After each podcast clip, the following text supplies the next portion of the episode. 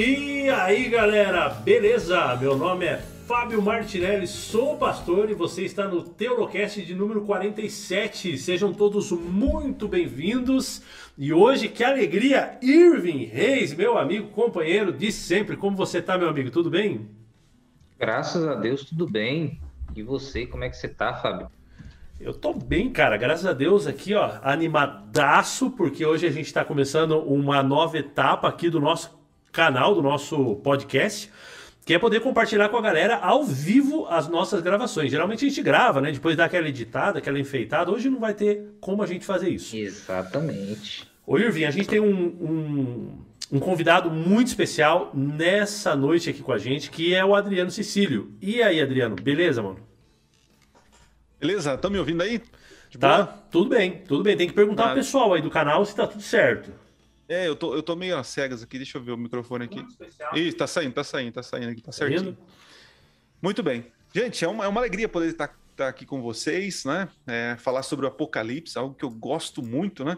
Eu sempre costumo dizer, eu não sou o dono da verdade, mas sou amante, da, amante da, das profecias.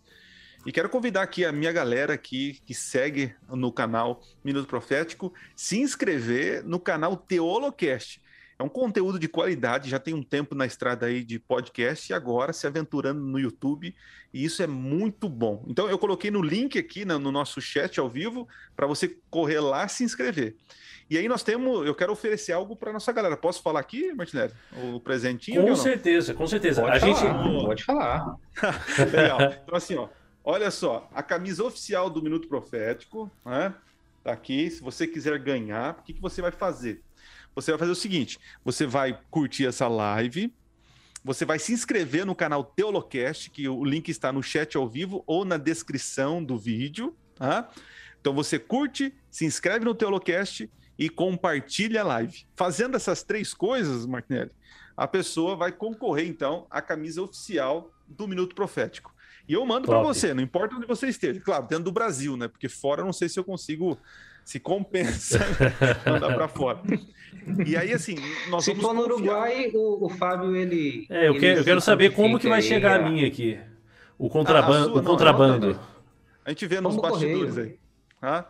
Mas assim, é, nós vamos confiar em você, tá? Que você vai curtir a live, você vai se inscrever no, no Teolocast e vai comp compartilhar a live. Aí você fez isso, é só colocar assim, ó, depois lá no, no, no, no, no chat, tá?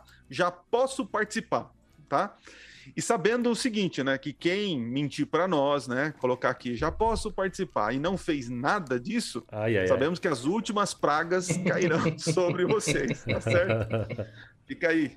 Valeu, gente, pelo convite. Tô animado, hein? Ah, legal, legal. Adriano, valeu, cara. Tá, talvez o pessoal aí esteja meio aí per perguntando, né? O que está acontecendo aqui, Teolocast, no Minuto Profético? Que loucura, né? O Adriano já explicou um pouquinho pra gente aí, mas a gente está invadindo, na verdade, aqui o canal Minuto Profético. O Adriano, uhum. muito querido, abriu as portas pra gente aqui. E a gente está fazendo isso porque o Adriano ele já tem já uma carreira já no YouTube muito mais, mais longa que a nossa. Ele já tem um público bacana, um público muito inteligente, um pessoal que gosta de estudar a Bíblia.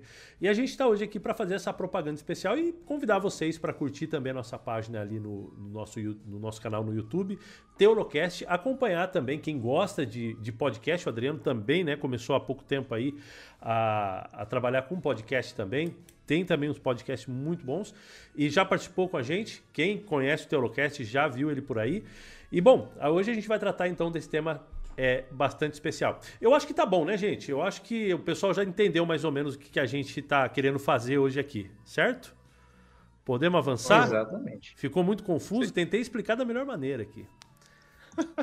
Tô, tô nervoso, cara. Live não é minha praia, cara. YouTube não é minha praia, tô nervoso. O meu negócio. E eu tô aqui, rapaz. Tô aqui mandando no WhatsApp para todo mundo que o link tá consertando, tá, etc. Aconteceu isso no YouTube e tal. Então eu tô aqui todo perdido também. É isso aí, mas a gente vai. Vamos aí. Sob a liderança de Adriano Cecílio.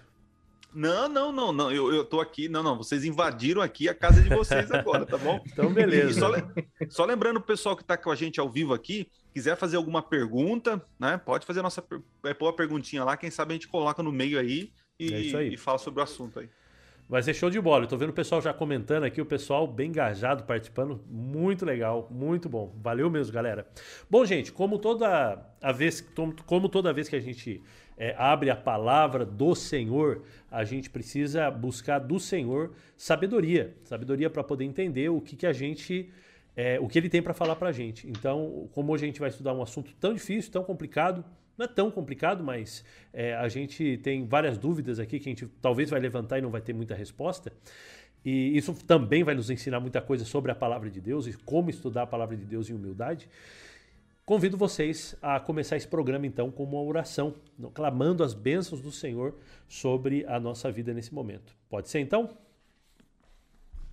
Então, oremos. Beleza.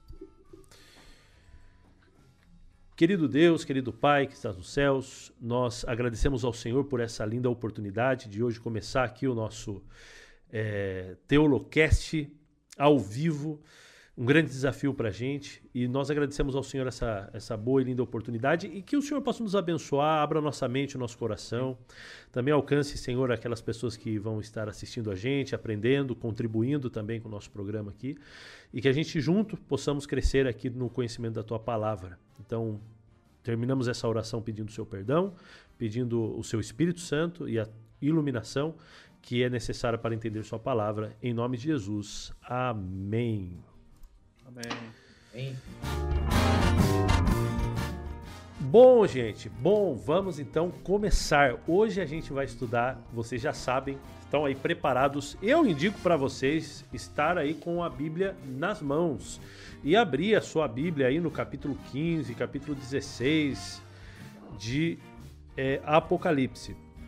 Bom, gente, falar de praga não é uma coisa que a gente está querendo muito, né? Porque a gente está vivendo algumas pragas aí e que não está muito legal, né? Não está muito gostoso, né? A gente passar é... por esses por essas coisas. E vem a gente falar mais de praga aqui, de mais praga. Então vamos lá. Tô abrindo minha Bíblia Opa. aqui. Abra sua Bíblia aí. Tá muito alto o som aí, não?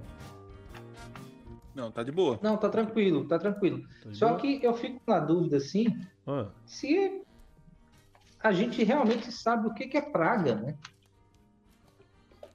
Porque é algo que a gente tem um certo imaginário, né? Na nossa cultura, tá, etc. Mas a gente fala até que o menino é uma praga. Só que o que, que quer dizer praga na Bíblia? É o, qual é o significado de praga? Então, cara, o, o, Adriano vai poder ajudar a gente aqui. Eu vou dar um pitaquinho aqui, de leve, e aí o Adriano continua aí. É, na Bíblia, eu entendo que praga, ela sempre ela vem acompanhada de. Na visão bíblica, é o juiz divino. Né? Então, é Deus ele atuando de maneira, às vezes, é, natural, né? usando coisas da natureza, Algumas outras coisas são sobrenaturais, né? não, não tem como explicar naturalmente, mas ele faz isso por um por alguns motivos, né? Um dos motivos é libertação. Então a gente vai ver hoje também aqui quando a gente for comparar as sete pragas com as sete trombetas e, e tentar entender um pouquinho dessa relação. Então ele faz isso para libertação. Então ele liberta o povo do Egito com as pragas né, do, do, do Egito lá. Uhum. E também ele faz por juízo, juízo no sentido de punir as pessoas culpadas, aqueles que mantêm o seu coração longe de Deus. Então ele envia, ele envia pragas. Né? Isso daí está no concerto do Antigo Testamento também. Então, se vocês forem é, fiéis, fizerem a minha vontade, seguirem a minha lei, etc., vocês receberão o melhor dessa terra. Agora, se vocês não seguirem, então aí é prometido algumas pragas também para né, na aliança do Antigo Testamento. Então, essa é a forma como eu entendo praga na Bíblia. É, eu vejo que a praga é uma forma de Deus chamar a atenção do homem, né? E é interessante que nós temos assim, podemos classificar dois tipos de praga.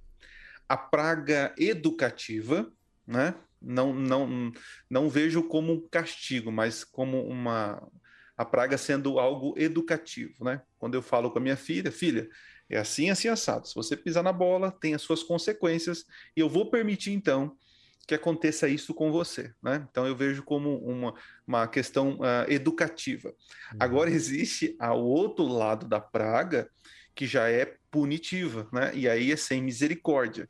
E esse outro lado da praga envolve a cólera de Deus, né?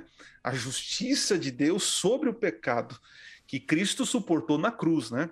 É, eu costumo dizer que Jesus na cruz do Calvário ele suportou as sete últimas pragas, a cólera de Deus, né? Na sua plenitude. Então eu vejo desses dois lados. Eu vejo na Bíblia é, a praga como educativa, né? E também a praga como punitiva, né? Uhum. Mais ou menos isso aí. Legal, muito bom. Cara, é, a gente sabe que as pragas que nós temos aqui na palavra de Deus, que começa mais especificamente no capítulo 16, ela faz parte de um contexto muito maior, né, Adriano? Então, você vai ter coisas antes, você vai ter coisas depois.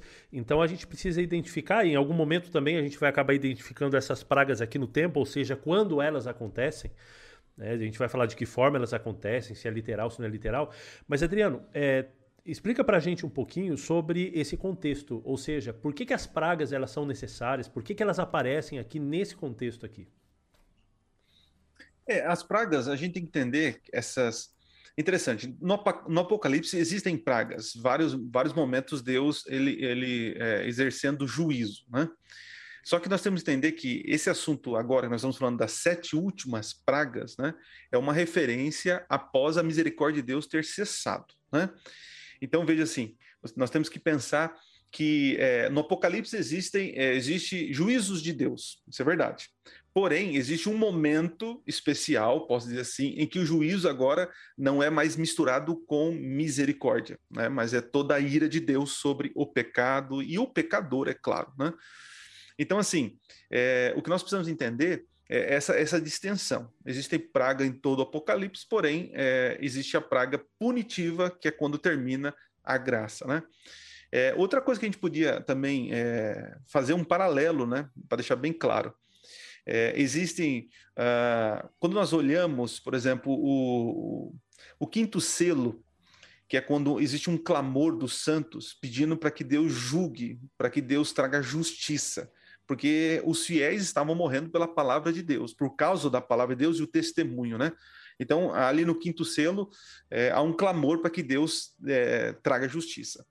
Depois, no, no, capítulo 8, vai começar então o bloco ali é, envolvendo as trombetas, que na minha opinião, né, e na grande parte dos adventistas, nós cremos que as trombetas são, são é a resposta de Deus contra os inimigos do povo de Deus, que estão oprimindo o povo de Deus, e Deus então derrama juízos, né? Só, só que são juízos é, através da história, e são juízos com misericórdia. Então nós temos as sete trombetas. E por sua vez, as sete trombetas, elas são uma alusão, posso dizer assim, ou uma preparação do que aquilo que vai acontecer quando a misericórdia ser retirada. Então aí cai as sete últimas pragas, né? Que aí são sem misericórdia. Então é só para a gente entender que existe é, um momento oportuno que vai cair essas últimas pragas. E que momento é esse? Quando a intercessão de Cristo no santuário celestial tiver terminado, né? Então não tem por que é, haver mais arrependimento.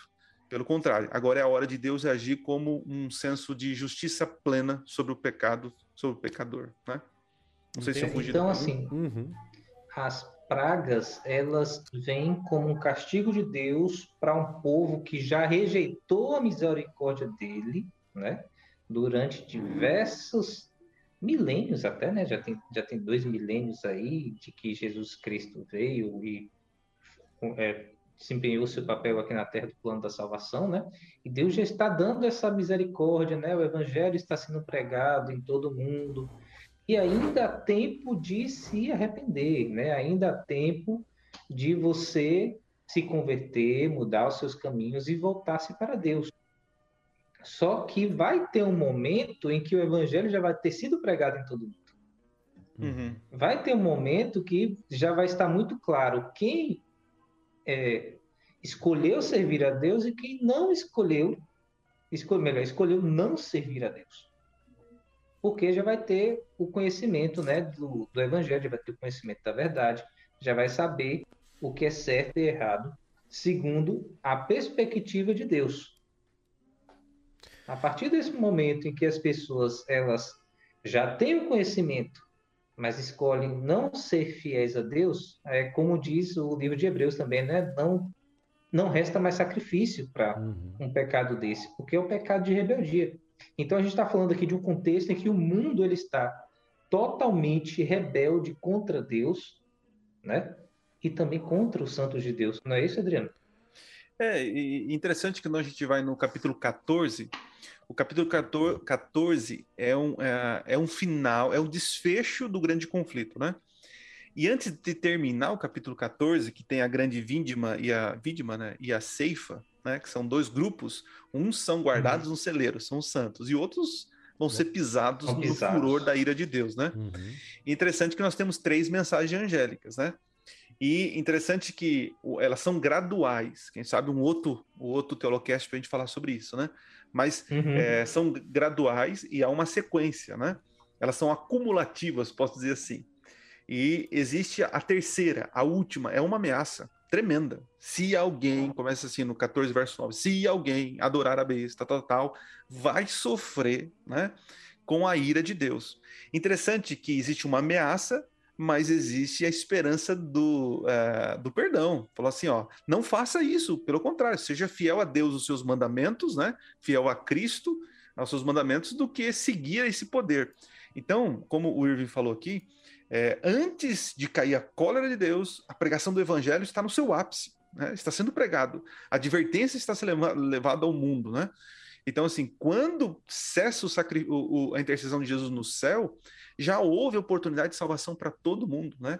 É, Jesus, é interessante isso, de que Jesus, é, ele não vai vir de supetão sem que as pessoas saibam que ele virá.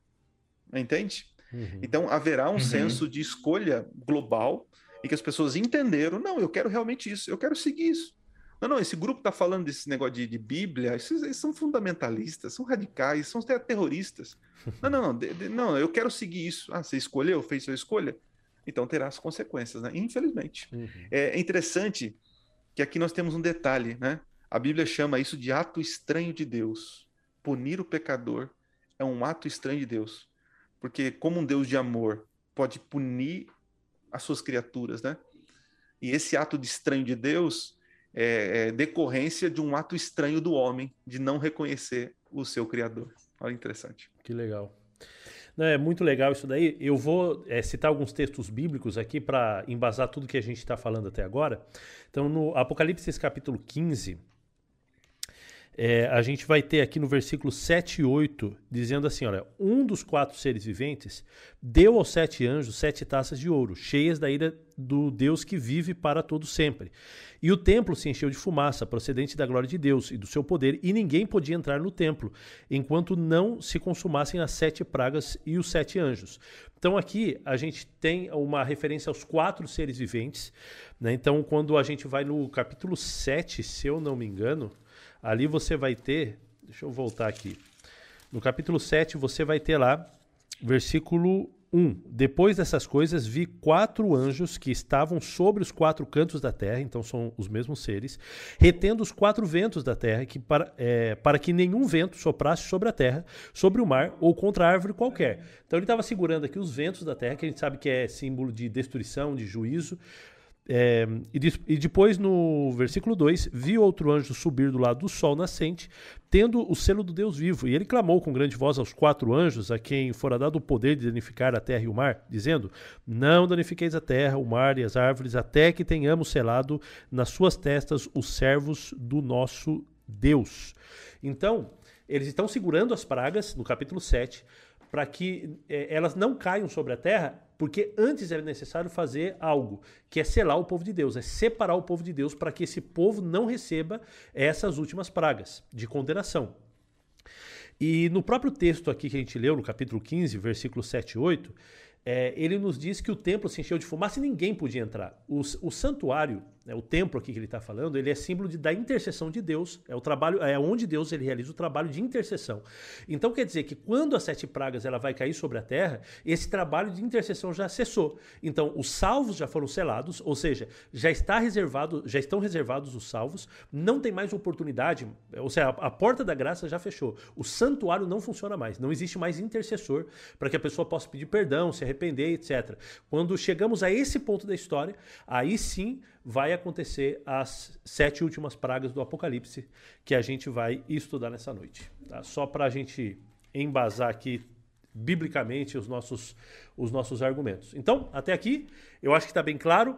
É, o pessoal aqui que está acompanhando a gente aqui, se quiser fazer alguma pergunta, algum comentário, a gente vai ter a alegria de ler aqui o seu comentário, de poder ler a sua é, a sua pergunta também, caso você tenha alguma. E o pessoal que está mandando boa noite aqui, um saludo para a gente aí, que Deus abençoe você, viu, gente? Obrigado por estar tá aqui com a gente. É... Então vamos lá. Boa noite, pastor. Moro na cidade de Feira de Santana, Bahia. Muito bom. Ai, que legal. Bahia é bom. Bahia é bom, né, Irving? Bahia é show de bola, rapaz. É boa aí, né, a coisa. É, beleza, é, o, gente. O, eu só queria é, fazer mais um apontamento aqui. É interessante o seguinte, né? A gente pensa, né? É, que as pragas ela tem ação demoníaca, né? Não necessariamente, porque é uma ação divina, né? Uhum. Jesus fala lá que é, a gente tem que temer não aquele é, que pode matar o corpo, né? Mas aquele que pode lançar a alma no inferno, e quem faz isso é Deus, né? Então, as pragas. Interessante, Deus trabalha com esse tipo de ameaça, e aqui a gente tem que entender é, a forma pedagógica de Deus, né? É como se. É interessante, antes, antes de chegar, o Martinelli Irving, antes de chegar no, nas pragas, antes de cair as pragas, Deus parece que está gritando, gritando. É como se eu visse uma, minha, minha filha atravessando na rua e eu sei que o caminhão vai pegar ela. Eu não vou falar assim, Manu, por favor, filha, olha, presta atenção, filha. Não, não vou falar isso, né? Eu vou dar um berro, falo, menina, sai daí, né? Então Deus ele, ele está fazendo de tudo para chamar nossa atenção, para a gente voltar às obras, às boas obras, à fé, à salvação, à graça, enfim, né? Uhum. É, e, e, outra coisa que eu, que eu queria ressaltar aqui, né? É que quando esses, esses quatro seres, né, que são é os seres viventes, interessante isso, né? São eles, eles estão diante do Pai, são eles que chamam os quatro cavaleiros no capítulo 6. São eles é, que estão segurando os ventos, né? São eles que dão as taças. Então, esses quatro seres viventes, a gente pode até falar em um outro momento quem são, né? Mas o que eles fazem é extremamente importante. Eles têm umas tarefas assim fenomenal. Aquilo que está que atinge diretamente a, a população mundial, o ser humano, passa por esses quatro seres viventes, que, claro, estão à mercê da autoridade de Deus, mas eles são os manda-chuva lá, eles que, que, que, que, que, organizam a questão, né? E outro detalhe que eu queria mencionar aqui, ah, falei dos quatro seres viventes, né? A, a graça, ok. É, outro ponto importante é, sobre a questão da literalidade. Não sei se a gente vai entrar agora. Não sei se você quer entrar agora, Martinelli.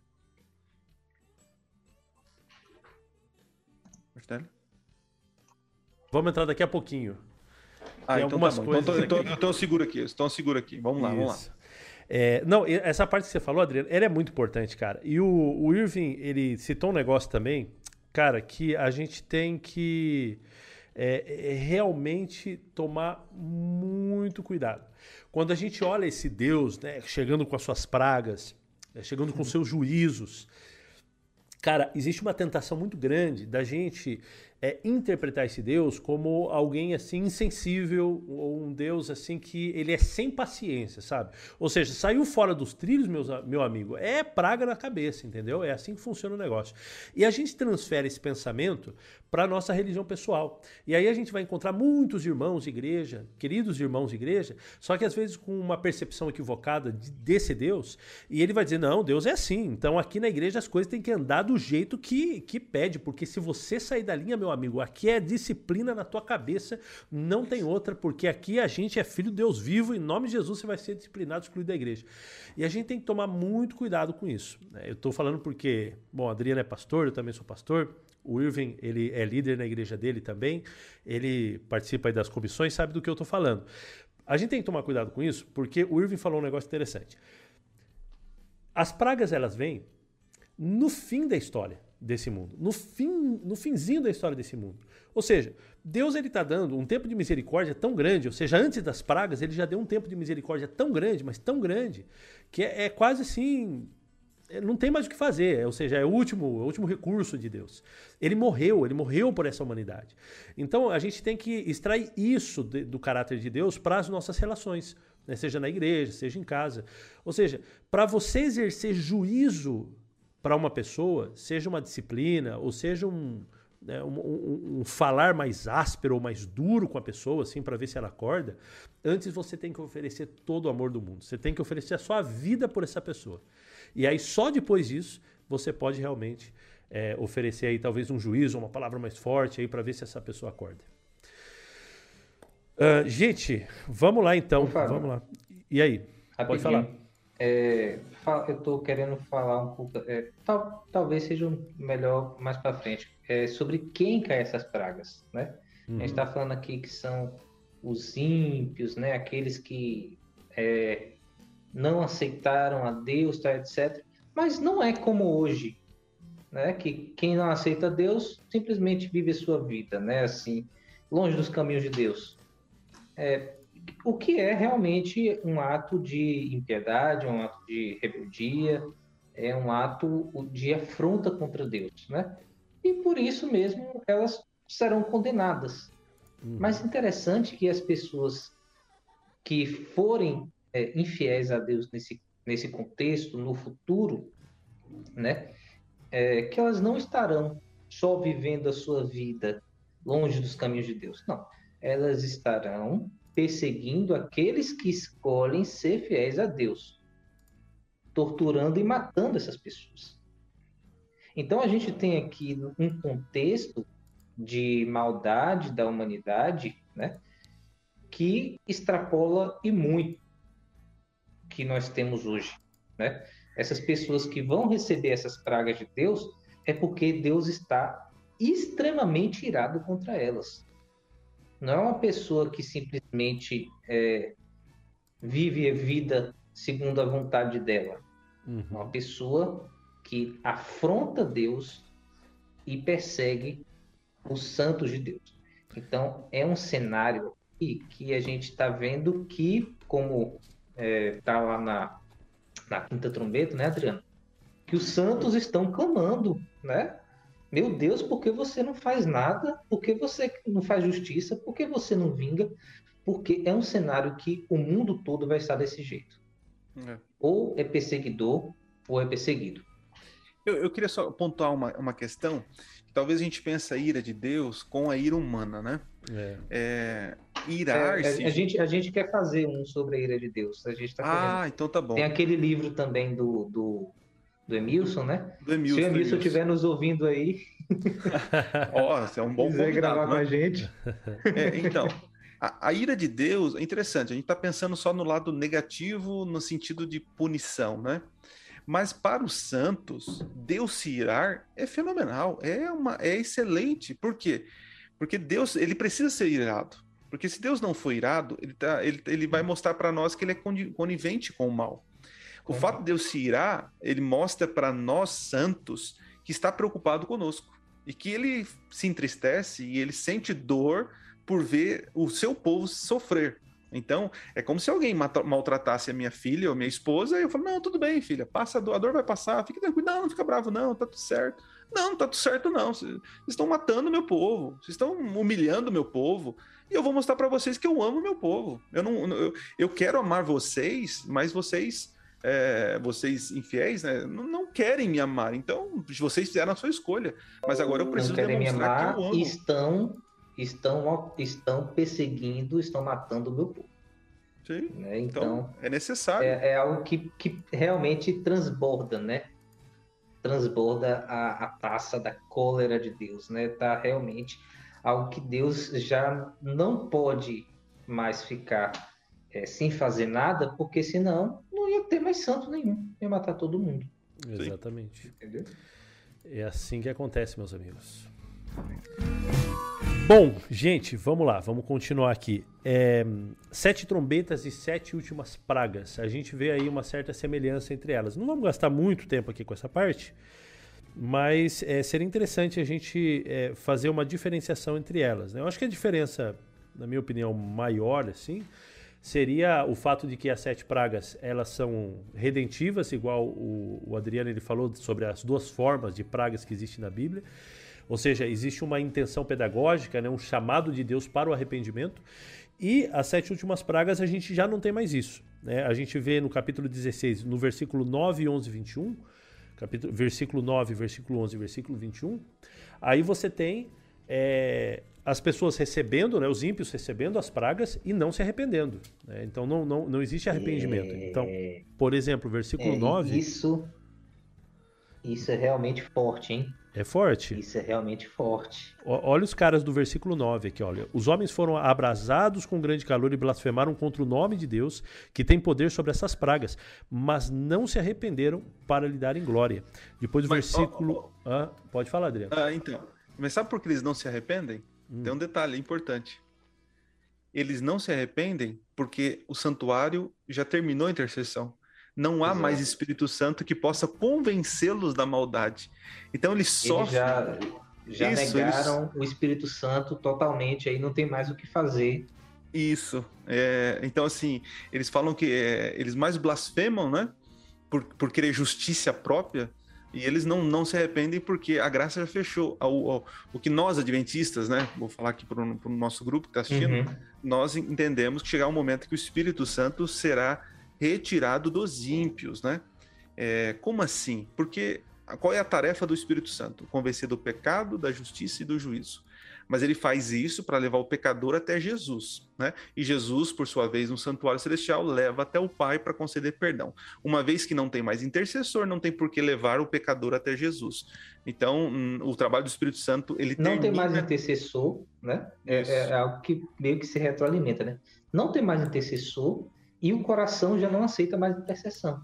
É.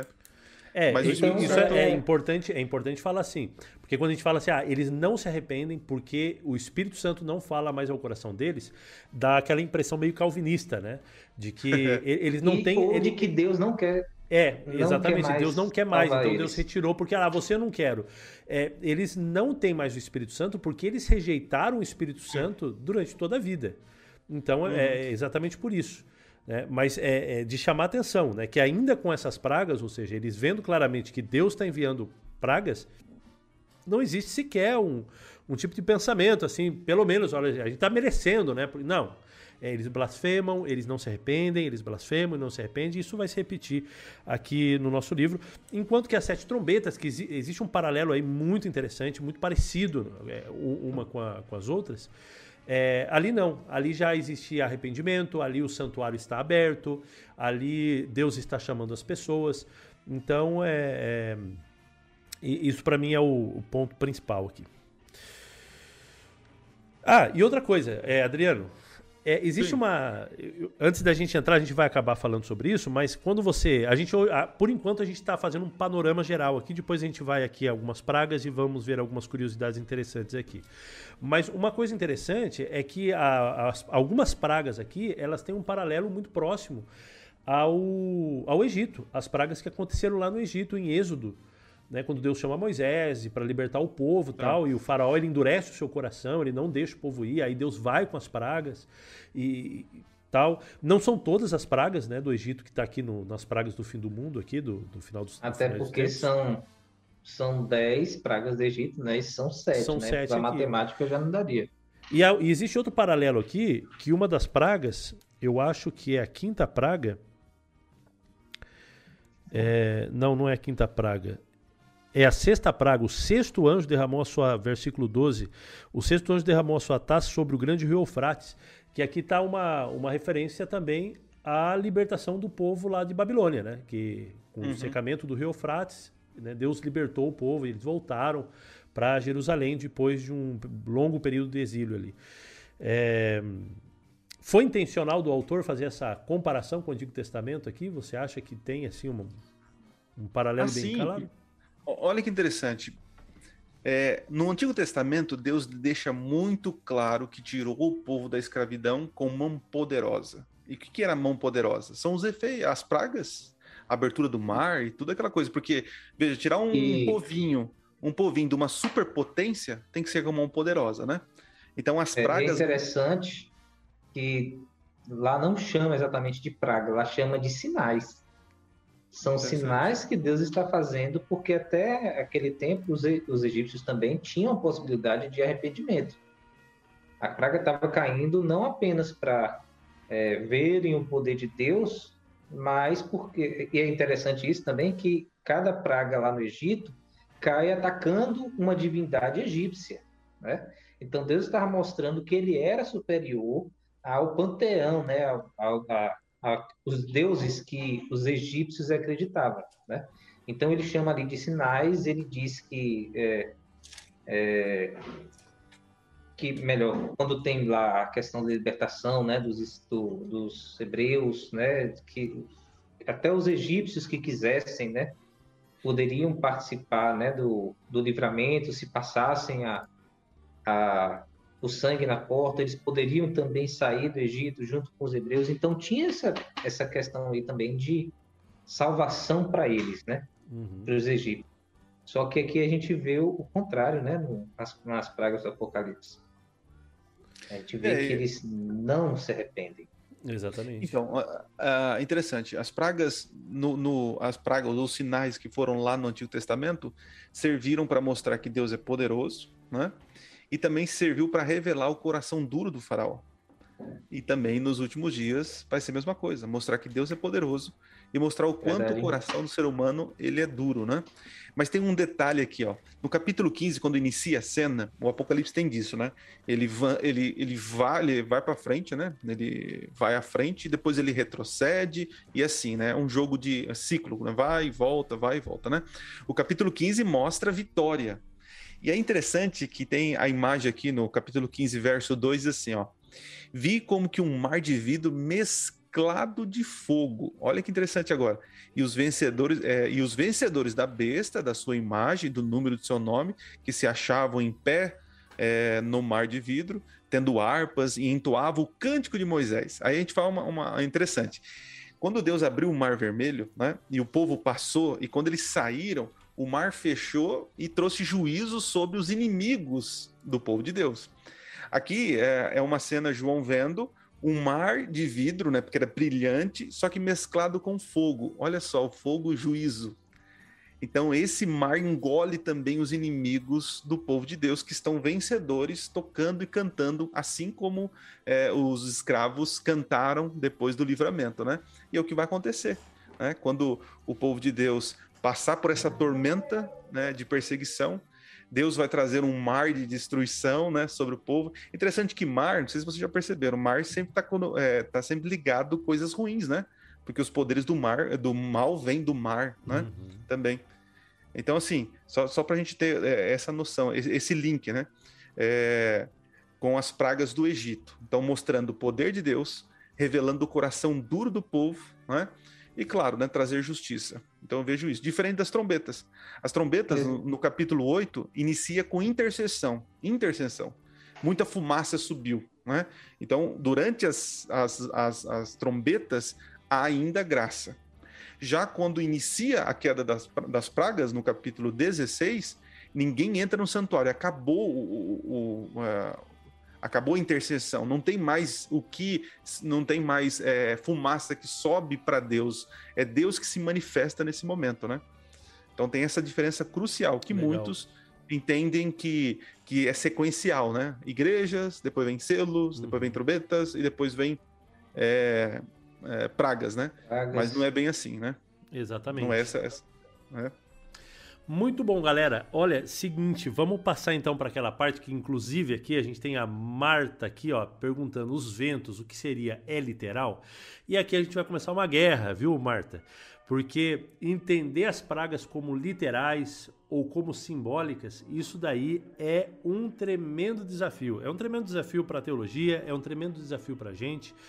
É, e a gente vai tentar aqui hoje estudar a partir da palavra de Deus o que é, podemos extrair da, do estudo bíblico mesmo, tá? Mas o Apocalipse, é, o Apocalipse ele é um livro extremamente desafiador. Então, a literalidade ou o simbolismo, ele é muito difícil de se identificar. Algumas partes fica bem claro o que é o que não é, algumas outras um pouquinho mais difícil, mas a gente vai conseguir chegar lá. Quero aproveitar já esse, essa transição que a gente está fazendo aqui de, de do, com o nosso tema aqui e dizer para você que está aqui no Minuto Profético do pastor Adriano Cecílio, seja muito bem-vindo se você chegou agora e eu quero pedir para você é, acessar o nosso canal também aí no YouTube, Teolocast. Se você procurar aí Teolocast, vai aparecer e se inscreve no nosso canal também, que é o nosso podcast de teologia. Você pode entrar no site também, www.teolocast.com.br. Ali a gente tem uma quantidade imensa é, de material bíblico interessantíssimo em forma de podcast. O Adriano, inclusive, o pastor Adriano, participou com a gente já é, várias vezes. Então, não se esquece de entrar no nosso canal aí no YouTube, se inscrever, tá bem? A gente tem Instagram, Instagram também. O Adriano vai colocar tudo isso daí na descrição pra gente, tá bom? O Adriano, e agora, meu amigo? As é, pragas. A live caiu ou não? A live caiu ou não? Porque tá, tá, tá cortando aqui. Vocês estão. Tá tudo... Aqui tá bem. Aqui, aqui, tá, tá, aparec... aqui tá aparecendo para mim. Ah, então tá bom. É. Não, beleza. Vamos lá, vamos lá. Tá. É, Adriano, nosso desafio aqui. As últimas pragas, simbólicas ou literais? Boa, boa questão e vamos lá tentar falar sobre isso. Só dizendo aqui para você que está aqui, quer ganhar a camiseta no final da live, ah, tá? legal. Aqui, camiseta oficial do Minuto Profético. Como, é que, como é que faz, Adriano? Olha, tem que mandar um pix de dois mil reais. Não, brincadeira. brincadeira. É mais barato para você ganhar, tá? Pra você concorrer aí. Você tem que fazer, se inscrever no canal Teolocast, curtir essa live e compartilhar. Depois que você fez as três coisinhas, você escreve aí no chat. Já posso participar, tá bom? E aí no final a gente vai sortear a camiseta oficial do Minuto Profético. Bom, falar, falar sobre literalidade, a gente tem que entender o seguinte: existem algumas regrinhas, né? O livro do Apocalipse realmente ele é totalmente, assim, totalmente, não, é a boa parte é simbólico. Mas existe uma, uma regra que a gente aplica para toda a Bíblia. Qual que é? Que quando a gente está lendo um texto, se é algo possível, real, nós vamos optar por, pelo literal. Quando foge da realidade, do senso comum, então, o texto já está é, sugerindo que seja algo sobrenatural e até simbólico. Né? Então, assim, é, existe um grupo que vai dizer que é simbólico essas pragas. Porém, o que a gente não pode tirar da simbolo, é, querer dizer que é simbólico é punição, sofrimento, dor. É, isso, isso, vai acontecer, entendeu? Não, não, não leve. Acho que é o pior erro das pragas e tentar interpretar as pragas é tirar a questão é, sofrimento. Não é simbólico. Sofrimento é algo real, tá? Muito bem. Então vamos, vamos, vamos começar pela cada uma nas pragas? Podemos? Então, então vamos lá.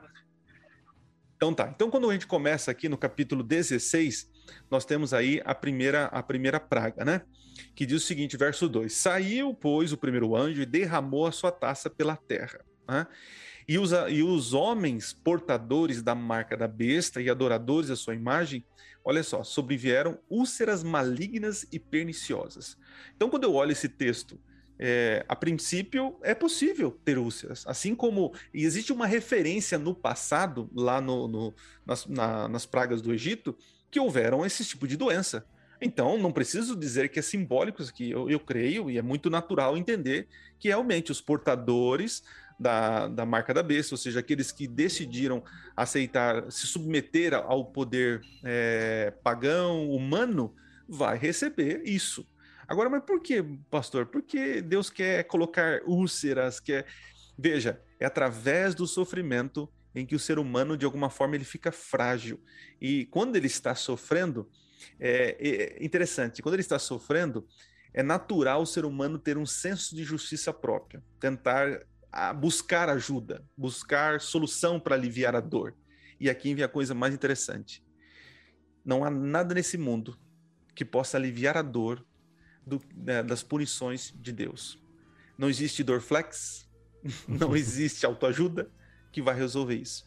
Então aqui as pragas elas vão fazer com que o ser humano entenda que que o único recurso que eles deveriam ter tido para não sofrer é entregar a vida a Jesus, mas não fizeram. Tá?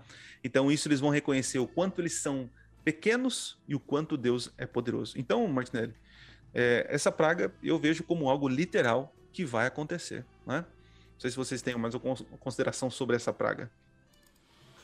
Não, eu, eu também. Geralmente, quando a Bíblia. Manda bala. Pode falar aí. Não, não, não, vai lá.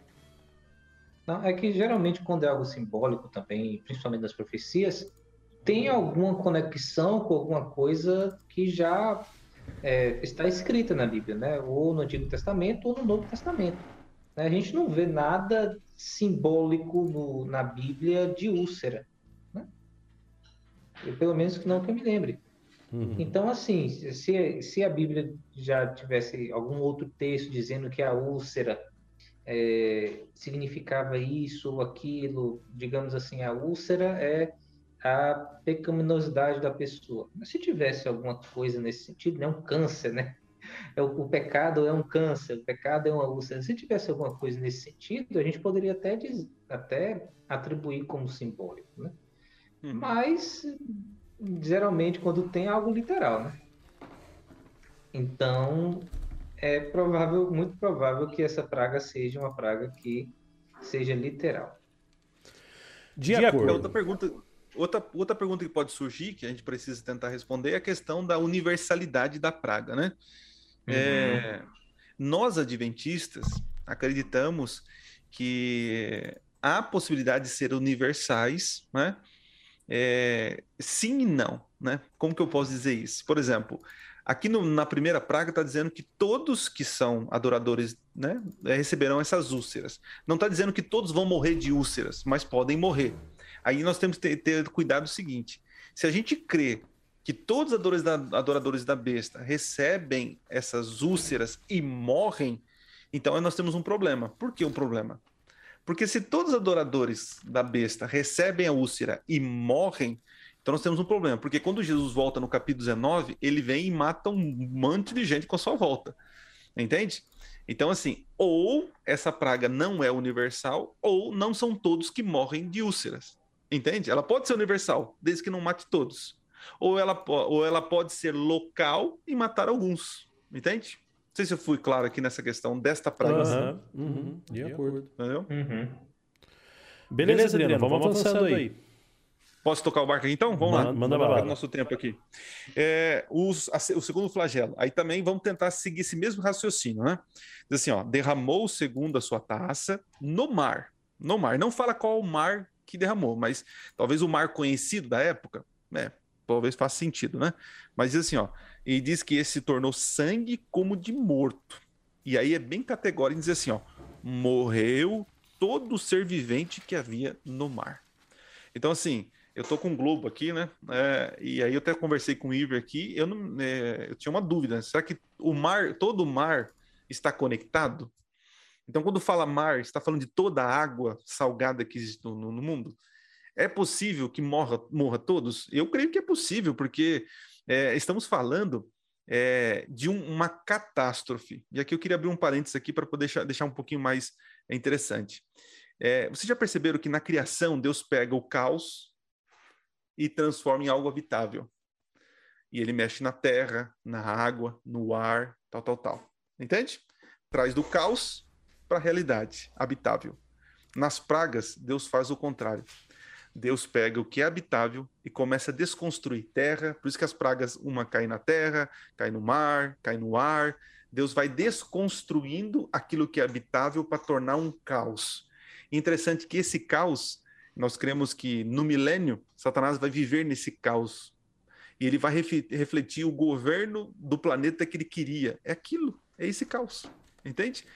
É, Isaías, Isaías, se não estou enganado, é, Zacarias fala que a terra vai cambalear como um bêbado. Então, as pragas elas vão afetar o ser humano, mas também vão afetar a geografia.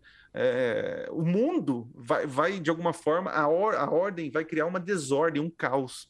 Por isso que Jesus fala, né, aqui no Apocalipse, eis que faço novos céus e nova terra. Né? Então, fecho o parênteses aí, só para vocês entenderem. Na criação, do caos para algo habitável. Nas pragas, é algo habitável e ele vai desconstruindo para criar o caos, para depois ele renovar novamente. Né? Então, assim, eu olhando pelo aquilo que eu li, falando nisso, eu estou com vários livros aqui depois para recomendar para a galera aí, para estudo, né? Eu vejo que é possível. É, por que não morrer todos os seres viventes no, no, mar? Porque talvez a visão do profeta via o mar, como alguns teólogos dizem aqui, né?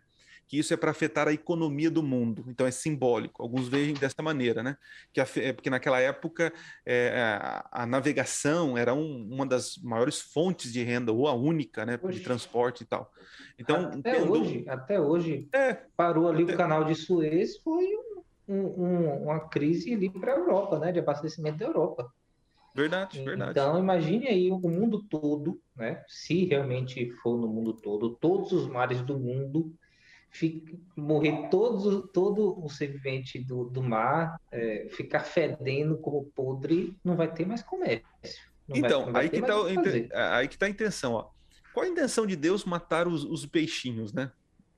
Deus não é a intenção de Deus afetar os peixinhos, apesar que ele vai usar, mas afetando o mar, ele afeta o ser humano ele desconstrói o poder aquisitivo. Podemos uhum. pensar assim, podemos pensar que a praga é literal, porém, é, existem implicações, né? Que é financeira e tantas outras coisas, né? Exatamente. Uhum. E o versículo 6 aqui, é, sobre a terceira praga, por exemplo, ele vai dizer, é, a gente vai chegar na terceira praga ainda, mas eu já estou adiantando aqui. É, diz aqui, olha. Já lê ela então para nós. Lá, lá é, vou, vou, ler ela inteira. Vou ler ela inteira. Deixa eu ver que eu tô com a Bíblia aqui em espanhol e uma em português. Hum, Deixa eu voltar para. Né? Eu tô com a minha em hebraico aqui, quer dizer, em grego. Né? Português né? aqui. aqui. não, é que minha Bíblia espanhola tá, melhor, tá, tá, melhor dividida que é em português. Então eu tô usando aqui as duas, uma para me localizar melhor. Ô, então, Fábio. vamos lá. Ah. Fábio, só uma coisinha. É, no YouTube tá aparecendo só o o, a câmera do, do Adriano. Ah, não acredito. Agora sim tá certo, valeu. É, mas como ele só tava ele falando também, não tem problema. Não. É, o Adriano não para de falar. É, vamos lá, capítulo 16, versículo 4. Então vamos ver aqui a terceira a terceira taça. O terceiro anjo derramou a sua taça nos rios e nas fontes das águas e se tornaram em sangue. Então ouvi o anjo das águas dizer: Justo és tu, ó Senhor, que és o que eras, o santo, porque julgaste essas coisas, porquanto derramaram o sangue dos santos de, é, e de profetas, também tu lhe deste sangue de beber, são merecedores disso. Então, assim, existe um porquê dessas, é, dessas pragas estarem caindo. Então, assim como eles derramaram o sangue dos dos profetas, é, assim como derramaram o sangue dos fiéis, assim como perseguiram.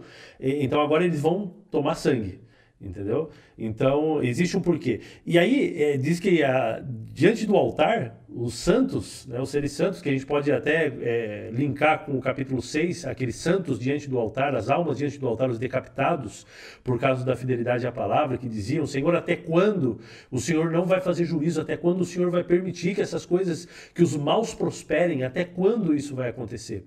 É, e isso mostra também a misericórdia de Deus, né, o tempo largo que Deus dá de misericórdia para que as pessoas possam se arrepender. E os próprios santos acham que esse tempo é grande demais. Assim, eles falam assim: não, Deus, por favor, tem que dar um jeito nesse negócio. Aí.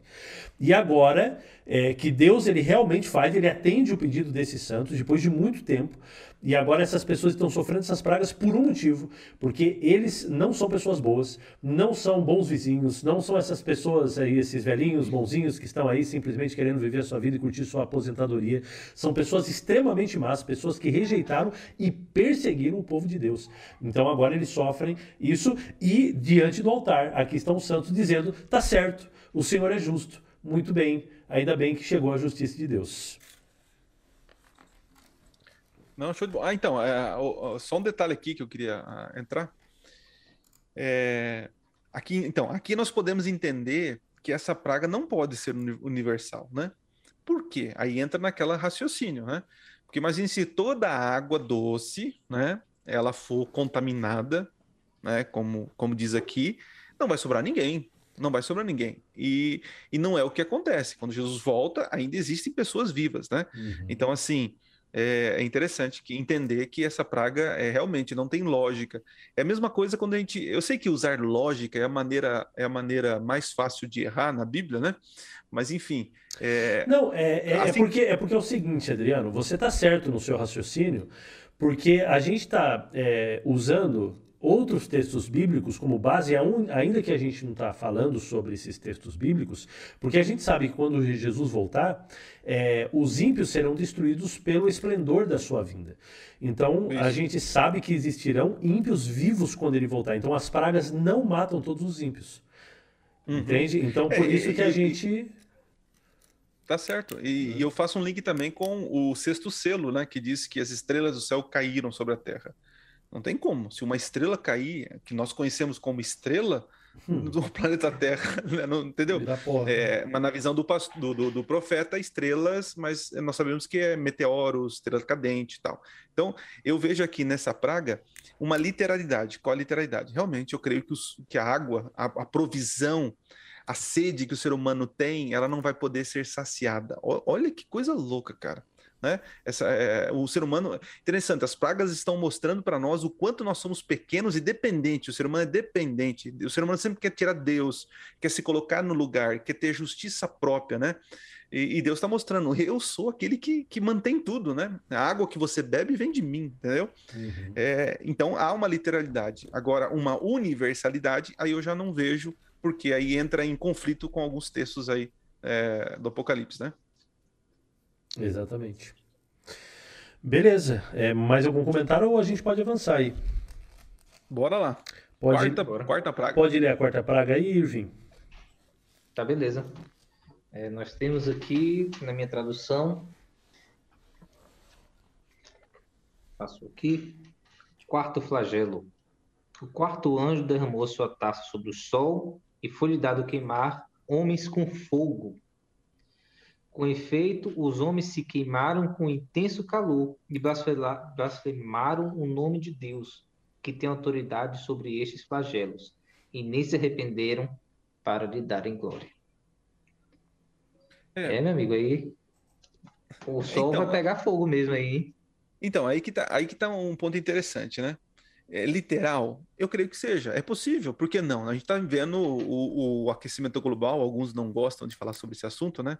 Acham que é teoria da conspiração, mas, enfim, eu vejo que realmente o mundo está um caos, né? E é, a temperatura é possível, né? E diz que o flagelo, aqui que é interessante, ela, ela cai sobre uma criação de Deus, um, um astro, né? Sobre o Sol, e o Sol, por sua vez, ele intensifica, né? Qual o objetivo?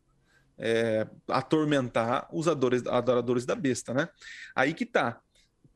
É literal, eu creio que seja literal. Eu creio que seja literal. Agora, duas coisas a gente tem que pensar. Não, três, ó. Eu, eu penso que é literal. Penso que é universal. Por que universal? Porque se afeta o sol, o sol. Né? Apesar que a Terra é redonda, pode ser que do outro lado, outro, mas sinta o calor, quem sabe, da Terra, né? Então, olha como a gente está pensando aqui, filosofia. Então, assim, é literal, creio que seja universal. É, é, e outra, outra coisa que a gente tem que pensar: esse sol, esse calor, mata as pessoas? Se for para matar todo mundo, então aí eu já tiro a questão de ser universal. Estão percebendo o raciocínio? Uhum. Então, acho que a gente uhum. deve levar por esse caminho. Então, assim, eu creio que a assim, intenção... Afligir, a gente pode pensar até que vai afligir a todos, né? Sim. Todos vão sentir o efeito. Só que talvez é. para um seja mais forte, para outro seja mais fraco. Agora, agora, agora uma interessante. A gente vai entrar em, em outras agora, mas essa daqui é a última que de alguma forma é, vai de alguma forma ser global, né? Que a gente pode, é, como falamos aqui. E afetar, mas, inclusive, a... inclusive vai afetar os, o, povo, o próprio povo de Deus, né? O aquecimento do Sol afeta tanto ímpios quanto os justos. Então, é uma, aí, é, aí tem... capaz que seja a única praga que vai afetar o, os dois então, aí, aí, aí, tem, aí tem um, temos uma questão né, que, é, que eu ia abordar, né? Que é, por exemplo, o Salmo, o Salmo 91, se não estou enganado, né? Uhum. Que mil cairão ao teu lado, dez mil à tua direita, e tu não será atingido. Esse é um salmo profético do livramento, né? Uhum. Então, assim, é, a água, imagina, tem um ímpio e tem um fiel. A água doce foi afetada. Por que não? O fiel toma água limpa e o infiel suja.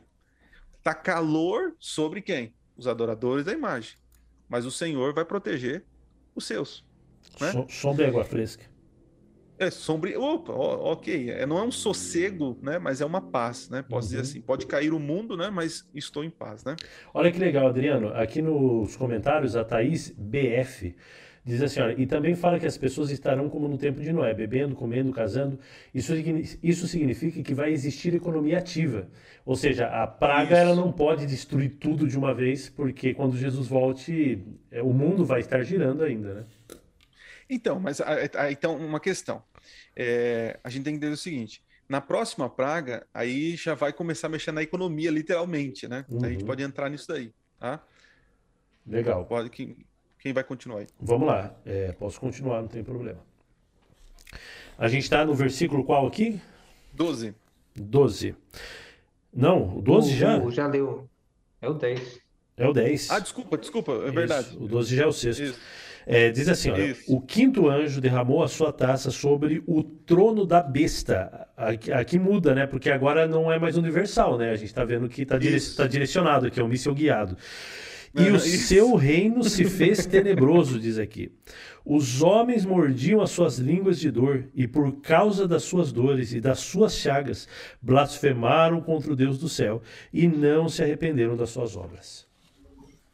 Então, essa praga interessante cai. É, qual é a intenção dessa praga no trono da besta? Desmascarar o poder da besta é tirar o poder religioso, é, tirar aquela admiração do mundo que teve no capítulo 13, que diz que toda uhum. a terra se admirou. Então, quando ela recebe essa praga, essa escuridão e essas úlceras, interessante aqui, né? Agora eu vou abrir um parênteses adventista, para quem está assistindo aqui, né?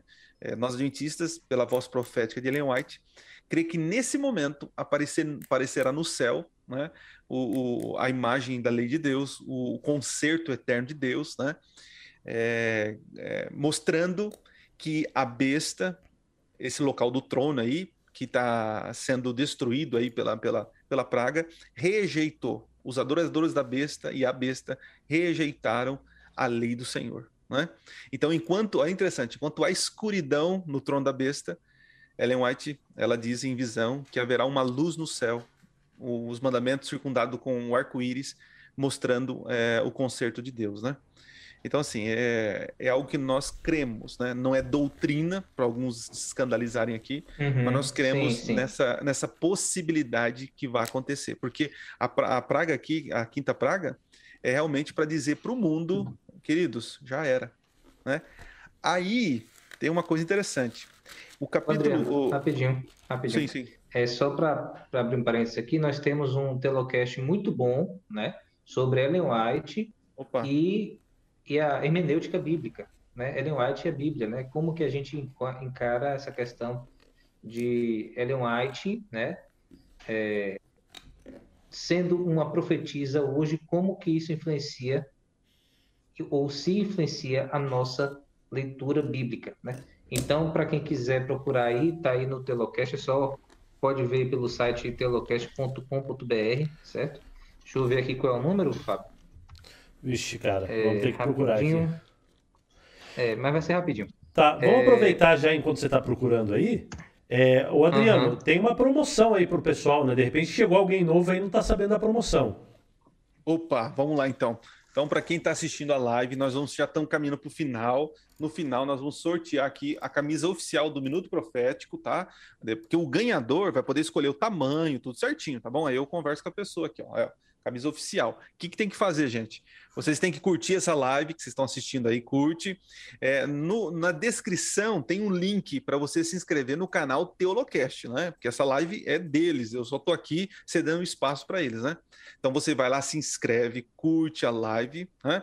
E também compartilha o link dessa live. Então, três coisinhas para você: curtir, compartilhar, se inscrever no Teolocast. E aí, depois que você fez isso, você coloca aí no chat, aí já vi alguém, alguns escrevendo, é, escreve o seguinte: já posso participar. Tá? É a frase mágica.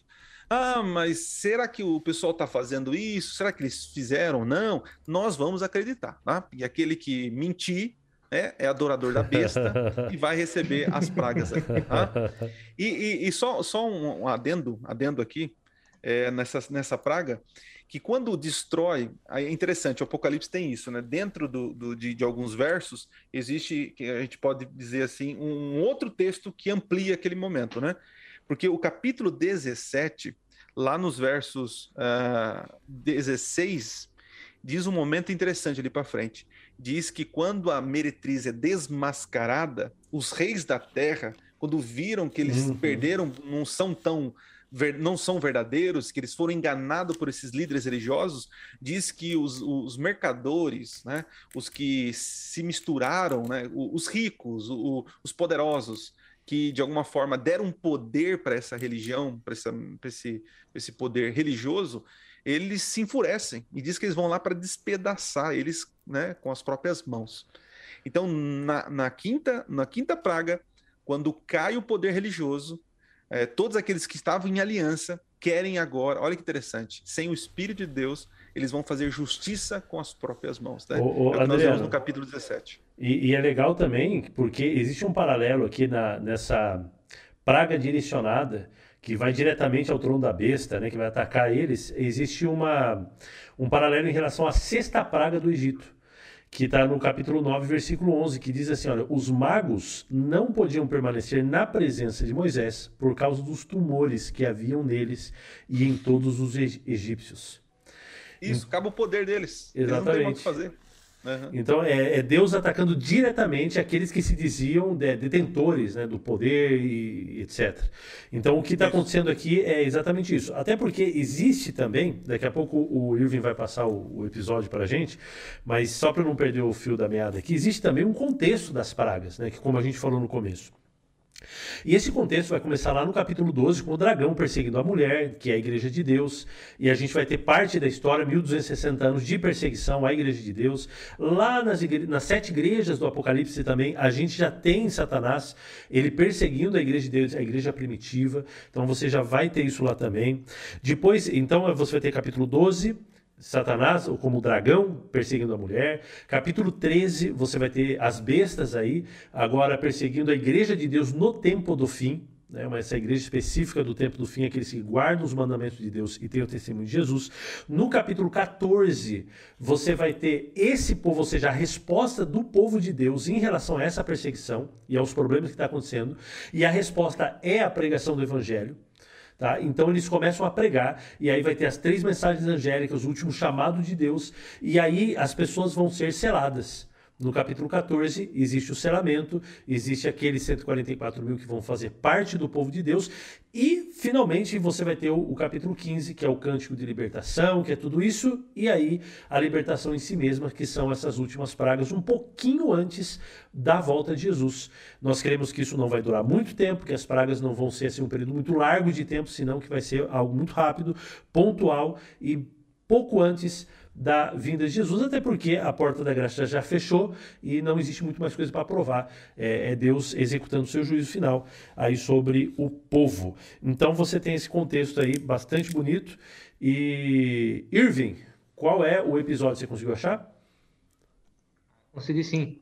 É, o específico que eu falei, né, que é sobre essa questão de Ellen White a Bíblia e tal, é o Teolocast 39 Onde é que você encontra? Você pode ir no site telocast.com.br né, e procurar lá o Telocast número 39.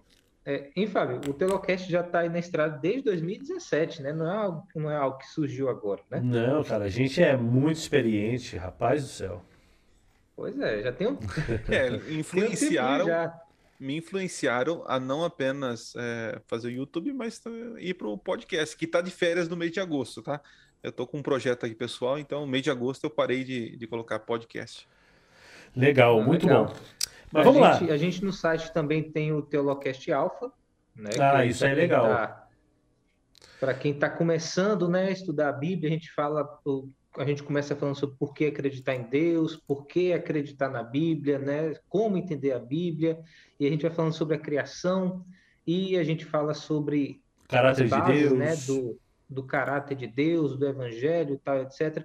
Então, assim, pessoal, é a gente está aí, certo? No, com o Teolocast.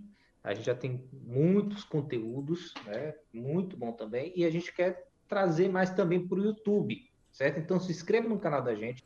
Tá aí o, os links para você é, se inscrever, mas você pode procurar aí Teolocast, é o canal da gente aí no YouTube, certo? Vai aparecer logo, logo o canal aí é, na sua busca, se inscreva e vai acompanhando que a gente vai fazer outras lives, a gente vai começar a lançar os episódios primeiro em live, né, Fábio? Exatamente. Provavelmente, né? É, Vamos nos organizar para é isso. Olha, eu tô gostando, eu tô gostando tá da experiência, viu, Irving? Tá muito legal. O pessoal aqui vai comentando, vai dando boa noite, já tá pois tá participando. É, é, muito bacana, é muito legal. Que e mundo maravilhoso esse. Vai dar, vai dar super certo aí. Legal. Vamos lá então. A gente vai entrar agora na sexta praga. E a sexta praga é um pouquinho diferente, né? Porque ela vai, come... ela vai fazer uma introdução ao fim. Né? Então, vamos lá. Uhum. É, e, o, não sei, de repente o, o Adriano pode ler para gente? É, para economizar o nosso tempo, né? Depois nossos amigos podem ler aí do verso 12 até o verso 16, né? Tá. Mas eu vou ler o primeiro verso, que interessante. Existe o primeiro verso é a, é a praga, depois só vem o desenrolar, né? Uhum. Então a primeira uhum. praga, a, a, praga, o sexto selo, né? A sexta praga, verso 12 assim, ó, derramou o sexto a sua taça.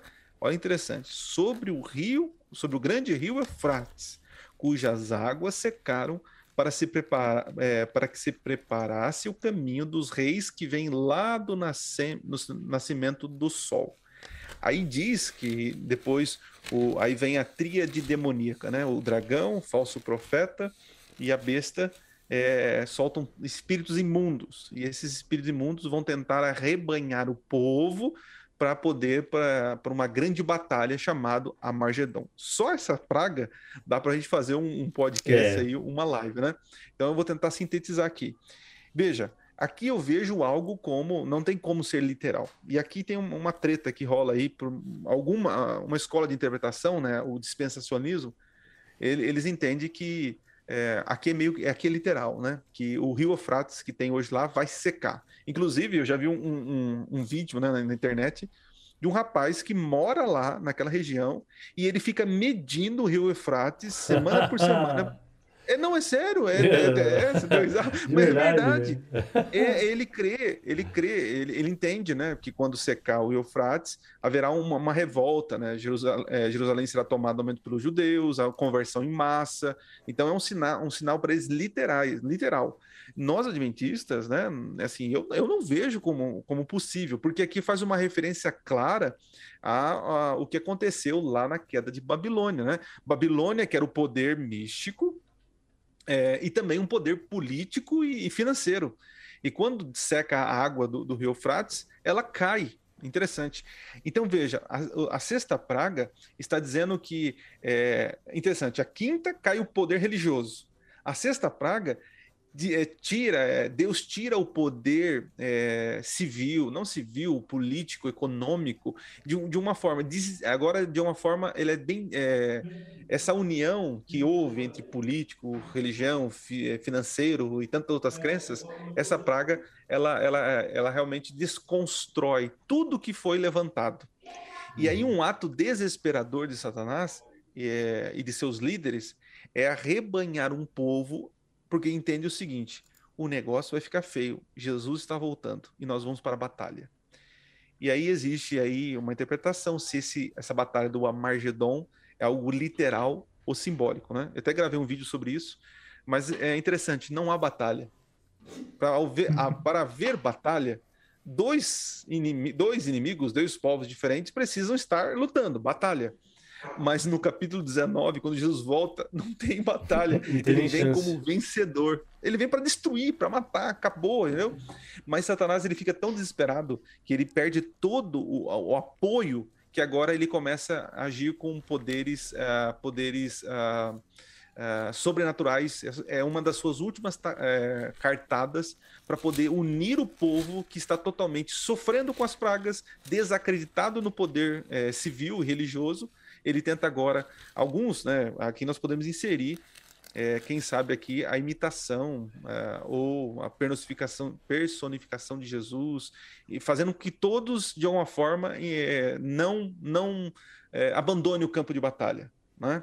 Então é um momento assim que Satanás tenta reunir o povo para poder enfrentar o Rei dos Reis que está voltando nas nuvens do céu. É algo impressionante, né, gente? Não, é muito eu legal. Vejo, e, eu e... não vejo como literal. Eu, né? também, eu é, também não. Secamento. Eu também não. O secamento do Eufrates. E para que o nosso pessoal aí que está escutando aí, os nossos ouvintes, é, telespectadores agora, né, não é só ouvintes, é, eles possam entender do que, que a gente está falando, o povo de Israel foi levado cativo, a gente sabe disso aí através do livro de Daniel, é, que o povo foi. É, Nabucodonosor invadiu Jerusalém, destruiu Jerusalém, levou o pessoal cativo para a Babilônia e eles foram para lá. Jeremias também era profeta nesse tempo, ele disse assim: Olha, vocês vão ficar um bom período de tempo, aí 70 anos, pelo menos vocês vão ficar, mas depois vocês voltarão. Ou seja, eles estavam, eles viveram durante um longo período de tempo como escravos em Babilônia, que é o mesmo símbolo que o Apocalipse vai usar, que o Apocalipse vai usar. Né, o símbolo de Babilônia, como a grande meretriz aí também, a gente vai estudar em algum outro momento sobre isso, mas essa, esse é um símbolo, é um símbolo de opressão ao povo de Deus, é um símbolo de perseguição, é um símbolo de escravidão. Mas aí Deus promete que ele vai libertar esse povo. E que forma ele vai fazer isso? O Apocalipse ali estava dizendo é, sobre o secamento do rio Eufrates. Olha só que legal que está escrito em Isaías 44, isso aqui é uma profecia que Isaías ele faz. É, 44, versículo 27, diz assim, ó. É, vou, eu vou ler a partir do versículo 26. Diz assim: olha, Que confirma a palavra do meu servo e cumpra o conselho dos meus mensageiros, que digo a Jerusalém. Então você vai ter duas cidades no Apocalipse também, Babilônia e Jerusalém, são duas cidades em conflito.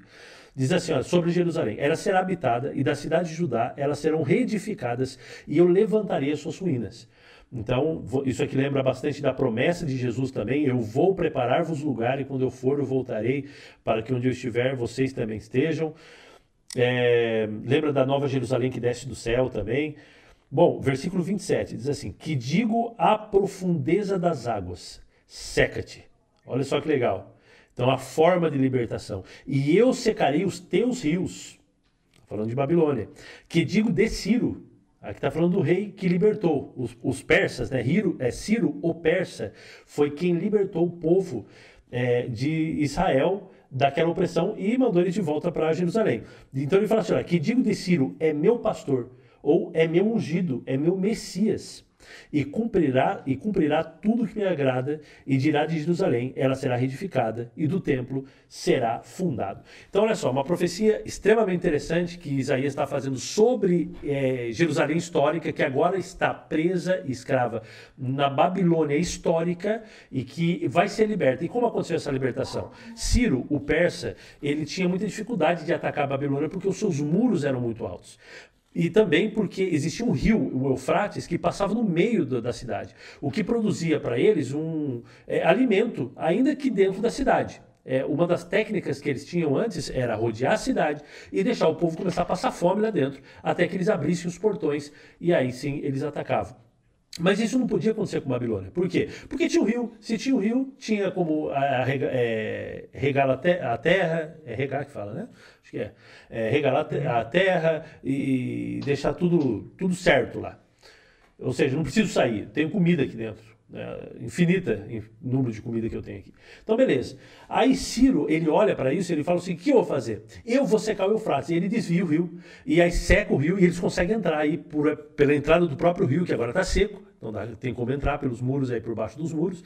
E, e ele conseguiu entrar com seu exército e destruiu aí é, todo o governo aí de, de Babilônia. E futuramente esse mesmo governo vai permitir que o povo de Israel volte para Jerusalém, estabeleça seu templo, reedifique a sua cidade. E aí você tem Neemias, você tem Esdras.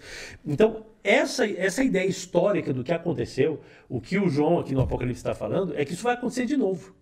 Entendeu? Uhum. Então, é, esse símbolo do Eufrates, que é o, a maneira de libertar, Ciro, que é chamado de o Messias ou ungido, que é, o, é um símbolo de Jesus, é ele que vem para libertar, são os reis do Oriente que vêm para libertar. Então é isso que ele está falando. Desculpa, eu sei que eu falei demais.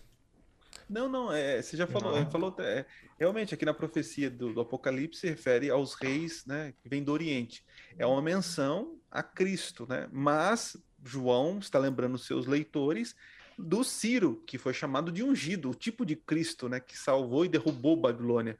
E quem derruba Babilônia com sua vinda é Jesus, né? Então essa praga, pra, pra só para a gente é, pular para a próxima, uhum.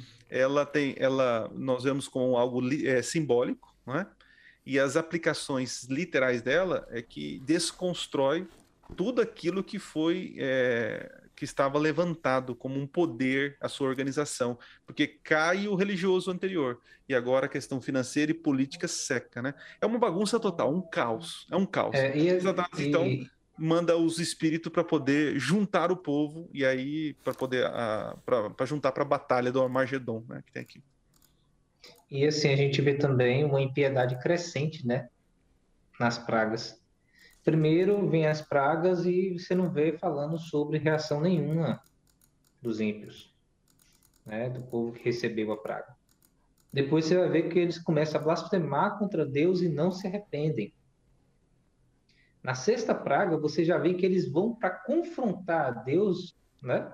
Já vão para lutar contra Deus, mas vão, vão lutar contra Deus, aumentando ainda mais a perseguição contra o povo dele.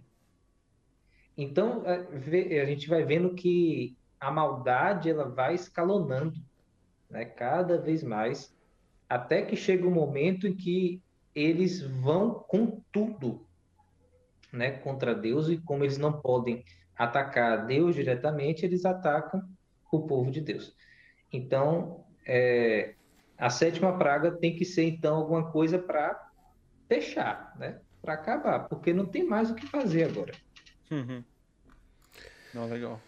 Show de bola. Vamos lá para a próxima praga, então, a última agora, a sétima praga, versículo 17, que diz assim, ó: o sétimo anjo derramou sua taça no ar, e saiu grande voz do templo do céu, do trono, dizendo: Está feito. E houve relâmpagos, vozes, trovões, um grande terremoto, como nunca tinha havido desde que há homem sobre a terra. Tal foi o terremoto, forte e grande. A grande cidade fendeu-se em três partes, e as cidades das nações caíram. Deus se lembrou da grande Babilônia para lhe dar o cálice do vinho da indignação da sua ira. Todas as ilhas fugiram e os montes, e os montes desapareceu. E sobre os homens caiu do céu uma grande saraivada de pedras, que pesavam cerca de um talento. E os homens blasfemavam contra Deus por causa da praga da chuva de pedra, porque a sua praga era muito grande. E aí, Adriano? Cara, vamos lá. É, é, Para mim é impressionante aqui, e eu estou tentando desenvolver uma, uma, uma, uma interpretação que eu tenho visto pouco no meio adventista, e eu acredito que é sólido, né? Para explicar a sétima praga, eu queria é, usar um recurso aqui. Qual recurso? Lá no capítulo 6. Então vamos lá, para a gente poder finalizar, tá? Olha que interessante. Capítulo 6, verso 12. Nós temos ali o sexto selo. Comumente, né, o sexto selo é entendido é, é, ele, no sexto selo a gente tem duas, dois acontecimentos aí. O acontecimento para nós que é histórico que é do verso 12 e 13, que são os, os, os fenômenos é, atmosféricos. Né? Então, podemos dizer aí, tem um terremoto, tem o sol se escurecendo, a uhum. lua se tornando em sangue e a queda das estrelas. Nós cremos que são eventos que aconteceram de forma sequencial, né? É, tudo ali em 1755, 1780 e 1833. Então nós olhamos isso para o passado. O sexto selo já foi aberto. Porém, todavia, entretanto, o sexto selo não terminou seus efeitos. Quando Jesus abre, acontece os três eventos atmosféricos, né? Mas no verso 14 em diante, ó, olha que interessante, vou ler com vocês. Diz o seguinte: é, 6, verso 14. Diz assim: ó.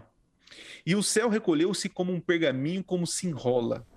Isso não aconteceu, não cremos. Então, o sexto selo ele divide a nossa história de passado, presente e futuro. Né? Então nós estamos, já aconteceu os três eventos atmosféricos, estamos num momento de pregação do evangelho, e quando conclui a pregação do evangelho, vai acontecer isso do verso 14. O céu se recolheu como um pergaminho, quando se enrola, então presta atenção, diz assim, ó, então é, todos os montes e ilhas foram movidos do seu lugar. O, o, o Fábio acabou de ler, a sétima praga diz o quê? que acontece com as ilhas? não foram achadas. Uhum. Então, o sexto selo coincide com a sétima praga. Olha que, que louco, tá? Vou usar a expressão aqui, louco, né? É, e quando fala de é, removidas do seu lugar, a gente entende também como um terremoto violentíssimo, né? Isso, com certeza. Né? Lembra que eu falei isso, que a Terra ficava um cambaleando, a destruição, o caos? Uhum. Aí diz o seguinte, ó, olha, tem mais detalhes ainda, interessante. Diz assim, ó, é, os reis da terra, os grandes, os comandantes, os ricos, os poderosos e todo escravo livre se esconderam nas cavernas. Lembra que Satanás tenta juntar todo mundo para a batalha? Uhum. Eles acham que vai conseguir derrotar o rei que vem vindo? Não vai. Eles vão fazer o quê? A hora que eles virem no céu, falam, sai, corre. Aí interessante. E aí eles assim, ó, eles se escondem e pedem, né, para que as, as rochas caem sobre eles. E o que, que a praga diz no, na sétima praga? Vai estar tá caindo o quê sobre a terra? Saraivadas. Saraivada, Saraivada. né? Aí que legal, aí diz assim, ó, é, sobre nós, escondemos da face daquele que se assenta no trono, Deus Pai voltando, e a ira do Cordeiro. E porque chegou o grande dia da ira. Interessante, o grande dia da ira. O grande dia da ira é o retorno, é a sétima praga, é, é o momento que Cristo volta à Terra. A ira está caindo com as pragas, mas o grande dia da ira é a culminação da sétima praga, a volta de Cristo, né? Então, quem pode subsistir-se? Todo aquele que foi selado, aquele que foi salvo, que ele vai estar aguardando a volta de Jesus. Os ímpios vão estar correndo, né? Então, assim, é, o sexto selo, que que eu, que, por que eu trouxe a, o raciocínio aqui? Porque não tem sexto, seis selos. Tem quantos selos? Sete. Sete selos. E tradicionalmente, muitos adventistas entendem que o silêncio no céu, que é o sétimo selo, é porque o céu fica vazio e o silêncio, todo mundo vem e tal. Eu discordo, porque aqui tá, tá um caos, tá um caos. Ah, mas só faz barulho na Terra, não faz no universo. Que isso? Como assim? Né? E é interessante que depois da volta de Jesus, me ajudem vocês dois aí. O que acontece depois na Terra? Acontece o quê? É silêncio. Um milênio, uhum. um silêncio, né? E esse silêncio, interessante Satanás aqui, durante esses mil anos, olhando o reino que ele, que ele produziu, e agora na expectação de esperar a Cidade Santa descer para abrir os livros e a condenação. Entende? Então eu vejo o sétimo selo como um período do milênio, daí uma, uma expectatividade, né? De quando vai abrir-se o selo. Ah, interessante, quando você vai no capítulo 20, diz que abriram-se os, os livros e o livro da vida. E aqui, esse livro com sete selos só é entendido ou só é visto o que tem dentro do livro quando é aberto também o último selo. Entende? Ele só desenrola o livro quando abrem todos os selos.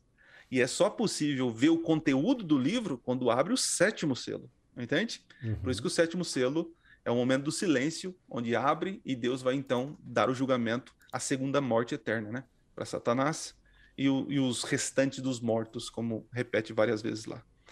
Então, assim, é literal a sétima praga, é a volta de Jesus, um caos total. Jesus vindo não para batalhar o Amargedon, vem para destruir né, os ímpios, né? Vencendo uhum. como um vencedor. E, claro, nos levar para o céu, para ficarmos lá o milênio no céu. Muito bom, galera, muito bom. Eu acho que a gente conseguiu. Caraca, eu acho que a gente conseguiu passar muita boa informação aqui. É. E conseguimos Poxa vida, eu, eu vou querer escutar de novo, inclusive, esse, esse nosso papo aqui, porque dá para aprender muita coisa. E, gente, como minhas. Momento Pode... jabá aqui agora, dá para você ouvir pelo Spotify. Claro, a gente vai disponibilizar. dá para você ouvir é, pelo, pelo Apple Podcast, dá para você ouvir pelo Podcast Addict. Você vai poder ouvir é, pelo seu agregador. Google Podcast. Google Podcast. Então, segue lá o Teolocast. Legal. É, bom, eu vou. Vamos fazer o seguinte: é, a gente faz uma conclusão, cada um aí, bem curtinha, e aí a gente volta falando da promoção, porque a gente vai ter que fazer o nosso sorteio aqui, né, Adriano? E, sim, sim. e aí a gente faz mais um jabazinho nosso aqui, Irving. E aí a gente já dá um grito pessoal aí é, assinar também o nosso podcast. Bom, ah, vai ser o último jabá, viu, gente? Desculpa aí. Não, é importante. É... Muito bem. Então a gente vai. É... Bom, para mim o resumo, resumo de tudo assim que a gente estudou até agora. É, eu não diria um resumo, resumo, mas assim um, uma lição que a gente pode aprender é que Cristo ele vem vencendo para vencer. Então a gente vê isso desde lá dos cavaleiros, desde lá o começo da igreja cristã, ainda que perseguida, ainda que com problemas, mas é um povo vitorioso. É um povo que sofre, é um povo que chega, a, inclusive, a morrer por causa do evangelho. É um povo que perde muitas oportunidades nessa terra. é um povo que, por, por amor ao evangelho, obviamente, né? É um povo que perde o emprego, muitas vezes a família se divide por amor ao evangelho. É, ou seja, os sofrimentos são muitos. Né? Diferente de uma igreja por aí que diz, venha e pare de sofrer, é, Deus, Jesus ele diz o seguinte, nesse mundo tereis aflições. Então você vai ter o povo de Deus clamando até quando o Senhor, até quando o Senhor não vai julgar, mas o contexto é sempre de vitória. Sempre de vitória. E agora a gente está vendo o final de tudo e é uma grande vitória. É uma grande vitória. Então, o que eu gostaria de dizer, que é um chamado também do, é um apelo do próprio livro do Apocalipse, é que você possa se manter fiel até o fim. Talvez você esteja na sua vida espiritual aí meio desanimado, é, talvez está passando por alguns problemas que está afetando a sua vida espiritual, está tirando de você a vontade de orar, a vontade de ler a Bíblia, a vontade de ir na igreja, de congregar, de estar com seus irmãos. Né? Talvez a gente está até falando para alguém que faz tempo já que não vai numa igreja, faz tempo já que não ora, não lê a Bíblia. Então, meu amigo, seja fiel até o fim, vale a pena. Você vai estar do lado vencedor, não tem como perder, porque a gente está do nosso lado com Miguel, aquele que venceu Satanás. E, e, e o livro do Apocalipse, ele é claro, ele tem essa intenção de mostrar que Deus é vitorioso, Satanás é perdedor em todas as batalhas. Cada uma das batalhas que Satanás travou contra o povo de Deus, ele saiu perdedor. Então, que a gente possa manter isso daí em mente, tá bom? Irving, suas palavras finais, e aí o Adriano, e depois a gente vai para o nosso sorteio aqui. Exatamente. É, eu gostaria de falar para todos, né? É, relembrar a questão do arrependimento. Ainda há oportunidade de arrependimento as pragas ainda não caíram por causa disso, né? Porque Deus ainda está dando oportunidade de arrependimento, né? Ah, mas é, é, essas pragas vão cair quando o evangelho for pregado no mundo. Tá, mas quando que o evangelho vai terminar de ser pregado no mundo todo? Né? A, gente, a gente tem até um episódio né, sobre isso, né, Fábio? E Deus pode fazer o evangelho ser pregado em menos de um mês em menos de um dia, ele pode fazer o evangelho ser pregado no mundo. Então, a gente fica, às vezes, achando que ainda tem muito tempo né, para poder passar. Né? É, tem gente que está marcando a volta de Jesus para daqui a tantos anos, etc. Tal. Tem gente que acha que vai demorar muito, né? talvez até depois dos mil anos, não sei o que tal. Mas o que a Bíblia mostra é que quem tem controle sobre a missão é Deus. A missão é de Deus e o evangelho será pregado. Só que quando esse evangelho for pregado no mundo todo, como é que você vai estar?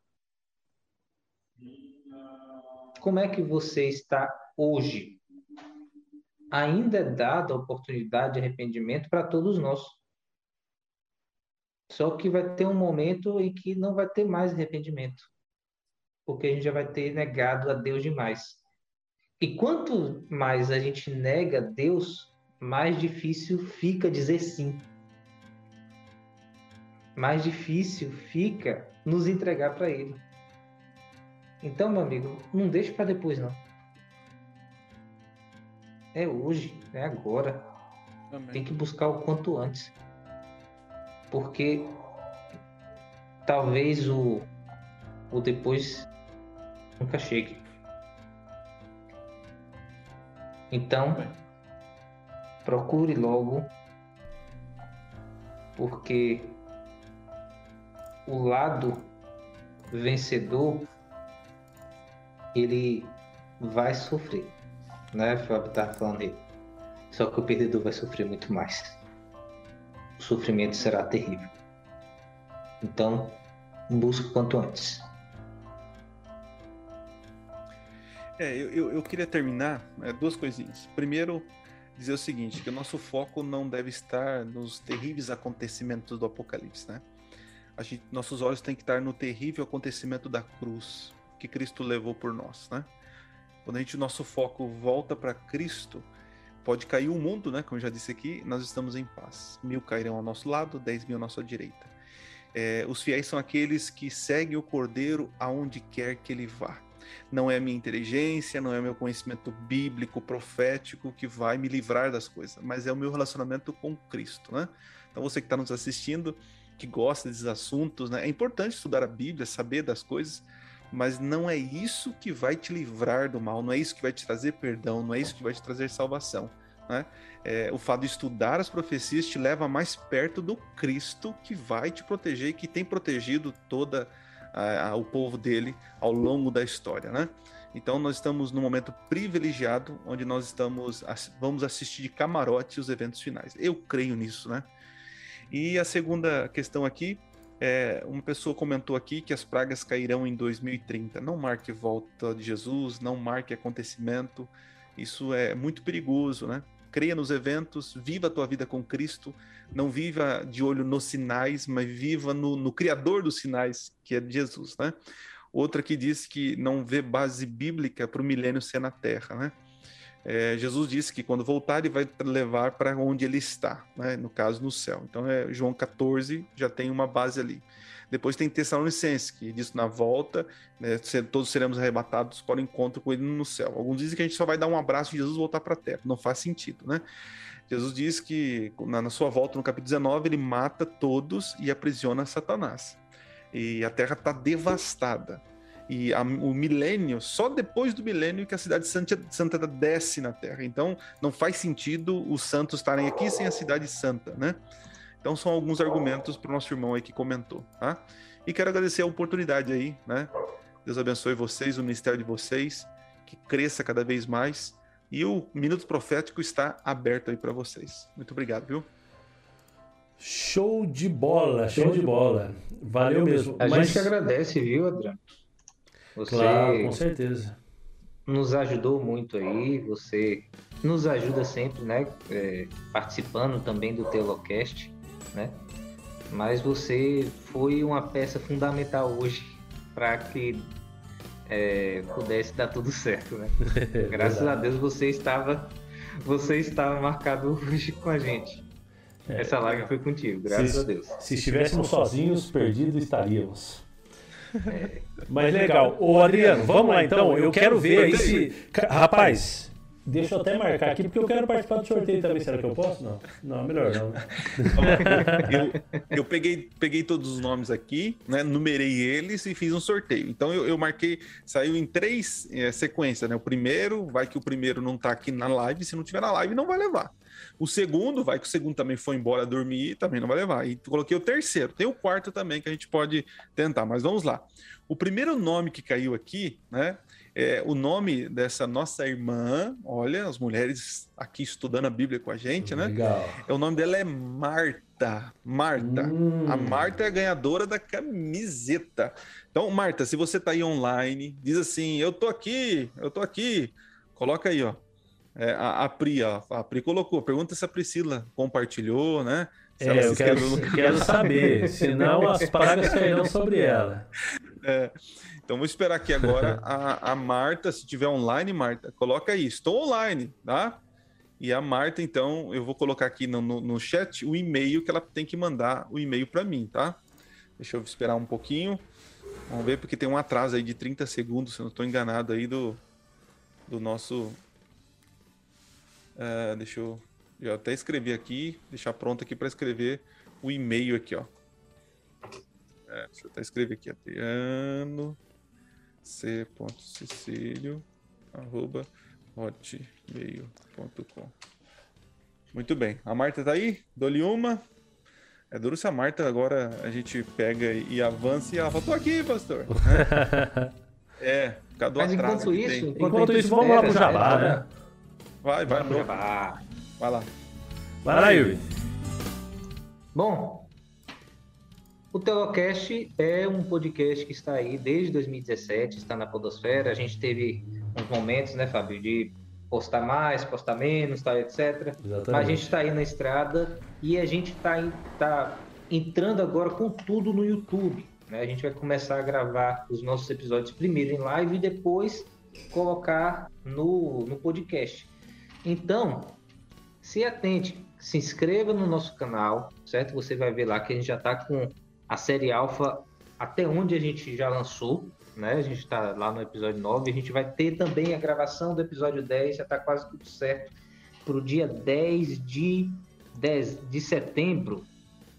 10 de setembro, na sexta-feira, né? A segunda sexta-feira de setembro, a gente já está marcando aqui, está é, deixando tudo certo a gravação né, e a transmissão do Teolocast Alfa de número 10. Então se inscreva no nosso canal e não se esqueça de ouvir também os episódios passados. A gente já, a gente já fez episódios aí buscando a base né, da fé cristã e a gente vai continuar também.